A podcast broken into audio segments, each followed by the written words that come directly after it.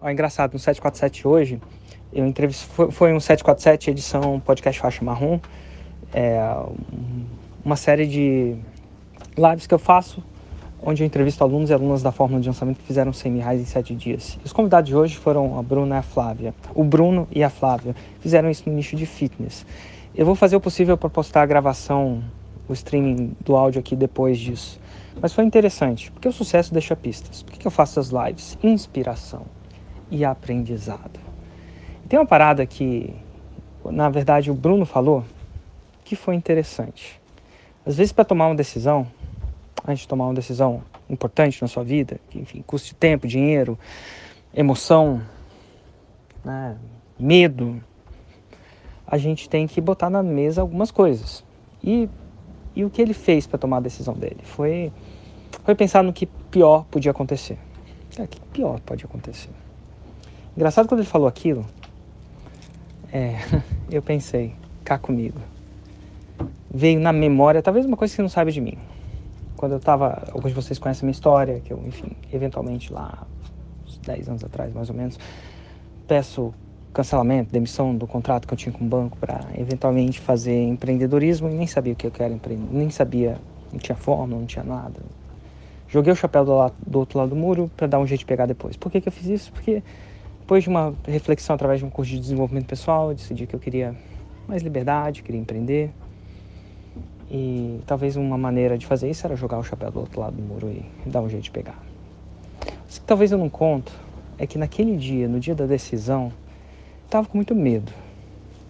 Muito medo mesmo. Sabe, de um lado eu tinha essa possibilidade de seguir meu sonho, mesmo não tendo muita coisa na frente, era tipo isso tinha, para mim a ficha tinha caído que aquele era o meu sonho, talvez não seja para você, mas tipo, 30 e poucos anos, ou o que seja, aquela ficha tinha caído. E outra, o medo de dar errado. E, e geralmente quando a gente tem uma decisão, isso acontece muito no 747. Algumas pessoas até falam, Érico, escolhe isso ou aquilo, lasanha ou canelone, é, fazer isso ou aquilo, esse aquele avatar. E você vai me ver no 747, muitas vezes você fala, cara, vamos botar no papel os prós e os contras? Vamos botar no papel os prós e os contras? E aí depois você faz a decisão baseada naquilo. A gente não bota no papel, a gente só vê os prós, só vê os contras.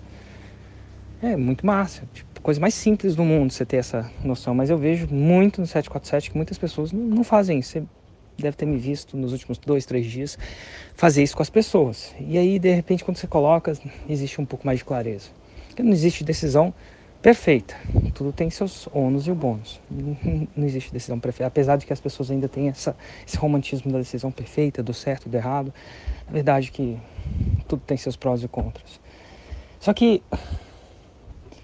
cara, tinha botado pró e contra e mesmo assim eu não conseguia decidir.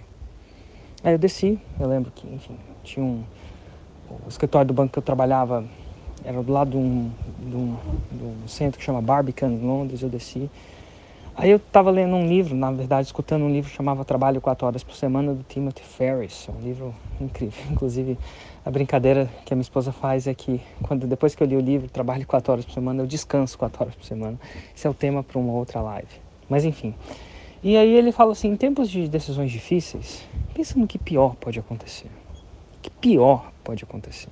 Pior mesmo. Eu decidi exagerar. Eu decidi que. Falei pior, pior. Decidi que, sei lá, no pior, no pior cenário mesmo, eu ia pedir demissão do banco. Talvez. Eu acredito que até foi pior demais, até exagerei. Eu ia acabar arrumando um emprego de novo se desse tudo errado, né? Mais alguma coisa. Mas no pior, pior, eu não ia conseguir arrumar um emprego de novo, ia ter que voltar para o Brasil. Morava, morava fora, né? Uma vida cara, se você não. Dinheiro, meu dinheiro ia acabar, voltar para o Brasil. Ia ter que morar com a minha mãe de volta, porque, enfim, vai saber. De pior, era isso que podia acontecer para mim. E assim, amo minha mãe, amo meu pai, mas não queria morar com ele de novo. Não, depois de casado, essa coisa toda. Era, ia ser pior, não ia passar fome. No pior, não ia passar fome. Não ia ter onde morar. E eu não sei se isso é certo ou errado, mas não, eu ia ter onde morar. Minha mãe não ia me negar isso, meu pai não ia me negar isso, pelo contrário, ia me acolher. Beleza. Sabe que eu nunca tinha botado aquilo no papel? Porque quando eu colocava aquilo frente a viver na mesma praça, no mesmo banco, com as mesmas flores, no mesmo jardim, que era o banco, passar os próximos 10 anos.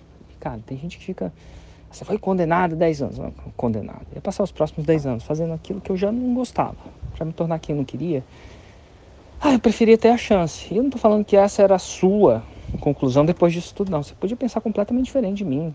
Completamente louvável, mas para mim não era. Até porque é difícil de você se colocar no meu lugar, porque você não vivia a minha vida. Você vivia a vida que eu conto que eu vivia. E não, não é. Uma coisa é eu falar como eu vivo, outra coisa é você viver minha vida, sabe? Diferente. Cara, naquele momento eu falei assim: ah, o pior não é tão pior quanto eu imaginava. Talvez 10 anos custe mais do que eu eventualmente ter a chance. E aí eu fui para uma aposta assimétrica. Porque o melhor que podia acontecer na minha vida, o que, que realmente aconteceu, por isso que eu estou gravando esse áudio para te contar, eu segui meu sonho, viver uma vida que fizesse sentido para mim naquela época, ter liberdade, morar onde eu quisesse, de fazer que fazia meu coração cantar, né, de empreender. É verdade que poucos anos depois, agora, se eu não tivesse feito aquela decisão, eu estaria naquele banco. Assim como os amigos meus ficaram, e não tem nada de errado, porque a decisão não era, a decisão deles na vida deles é diferente da minha, tem que ser isso, não tem nada de errado com isso pessoas diferentes, cabeças diferentes, cada cabeça uma sentença, né? Mas para mim não era. O que pior pode acontecer? Porque assim, como eu gravei em alguns áudios, quando às vezes a gente exagera no pior. E mesmo quando eu mais exagerei no pior, uma situação que era bem improvável, dentro das situações piores improváveis, para mim ainda é melhor do que a outra possibilidade dos 10 anos. Porque Naquele momento eu estava acreditando mesmo que a gente só tinha uma vida, tá? Eu sei que a gente fica, quanto menos idade a gente tem, a gente acha que a gente é imortal, que a gente vai viver bastante, que nunca vai chegar. À medida que o tempo vai passando, os dias vão começando a contar. E se você botar cada semana da sua vida, num período, sei lá, vamos supor que você viva 90 anos, por exemplo, não sei quando você quer viver ou vai viver e tal. Mas 90 anos já não é uma coisa muito simples de fazer, tá? Estatisticamente. Vamos supor que seja 90 anos. Se colocar um calendário com cada semana, você vai descobrir que cada semana não volta. E para mim, eu não achava que eu tinha outra. E eu fiz isso. Pensar no pior que poderia acontecer foi a melhor coisa que me fez tomar as decisões mais difíceis. Tem uma, uma palestra do. Olá. Mas pensar no pior que poderia ter acontecido na minha vida foi aquilo que me fez tomar as decisões mais importantes da minha vida. Eu, como eu estava falando, tem uma palestra do Steve Jobs, o famigerado, cara que liderou a Apple na criação do iPhone, iPad, entre outras coisas. Ele faz uma, uma, uma palestra quando ele, pouco depois que ele, ai ai, um pouco depois que ele descobriu que tinha câncer no pâncreas. Descobri ficar presente que ele ia morrer é o que faz a gente deixar de lado todas aquelas desculpinhas. Não estou falando que as desculpinhas são. Desculpa, é fazer aquelas desculpas que eram grandes se tornar desculpas menores, porque face à morte, a perspectiva muda. A grandeza e o exagero das coisas mudam. Sim, eu ia eventualmente morar com a minha mãe. Mas face a parte que no meu leite de morte eu estar arrependido de ter passado 10 anos da minha vida que não volta.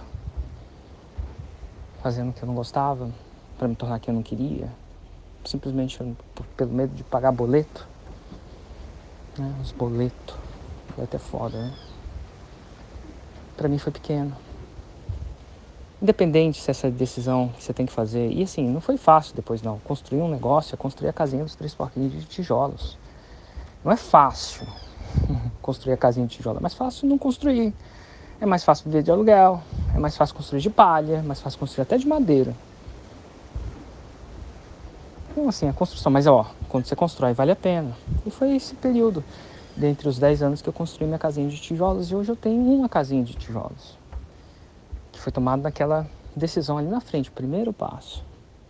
Decisões difíceis, seja qual ela for, qual ela for seja qual avatar escolher, seja a decisão de entrar para a Fórmula ou não, do projeto 107 ou não, Insider, Plat, o que quer que seja. Escreve. Coloca no papel os prós e os contras. Coloca tudo de bom que pode acontecer, sem exagerar. Coloca tudo de ruim que pode acontecer, se quiser exagerar até pode. Às vezes quando aquilo, quando você olha para aquele papel, você começa a ficar presente e entender. E, e uma dessas coisas é, qual que é os custos? Ah, o custo de entrar no lugar é esse, o custo energético é esse. Qual que é o custo de não fazer? E às vezes o custo de não fazer é você ter a sua vida que você tem agora. E se você quiser ter essa vida que você tem agora pelos próximos 20, 30, 40 anos, ótimo. Pô, você fez uma decisão informada. Eu lembro que depois de pensar nisso foi muito louco. Peguei o elevador, subi, pedi demissão. Não quer dizer que crianças não façam isso em casa. Mas eu não estaria gravando um vídeo. Um vídeo, não é nem vídeo, esse áudio aqui para vocês. Não estaria vivendo a vida que eu vivo. E não é, a minha, minha vida não é uma das mais exceções, não.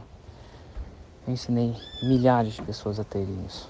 Quando eu falo milhares, é milhares mesmo. Desde quando eu comecei a cantar, contar mais de 1.300. Eu comecei a contar em 2020. Então, antes vai, centenas de pessoas subiram no palco, então eu posso falar milhares, sim, de pessoas a fazer o CB7. Eventualmente algumas vão para faixa preta, eventualmente algumas até mais que a faixa preta. Algumas pessoas nem reconhecem, ah, cara, aquela pessoa é seu aluno, a pessoa nem sabe que aquela pessoa, quando começou comigo, estava do zero, sabe? E para mim, é por isso que eu faço o que eu faço. Decisões difíceis? Tudo bem.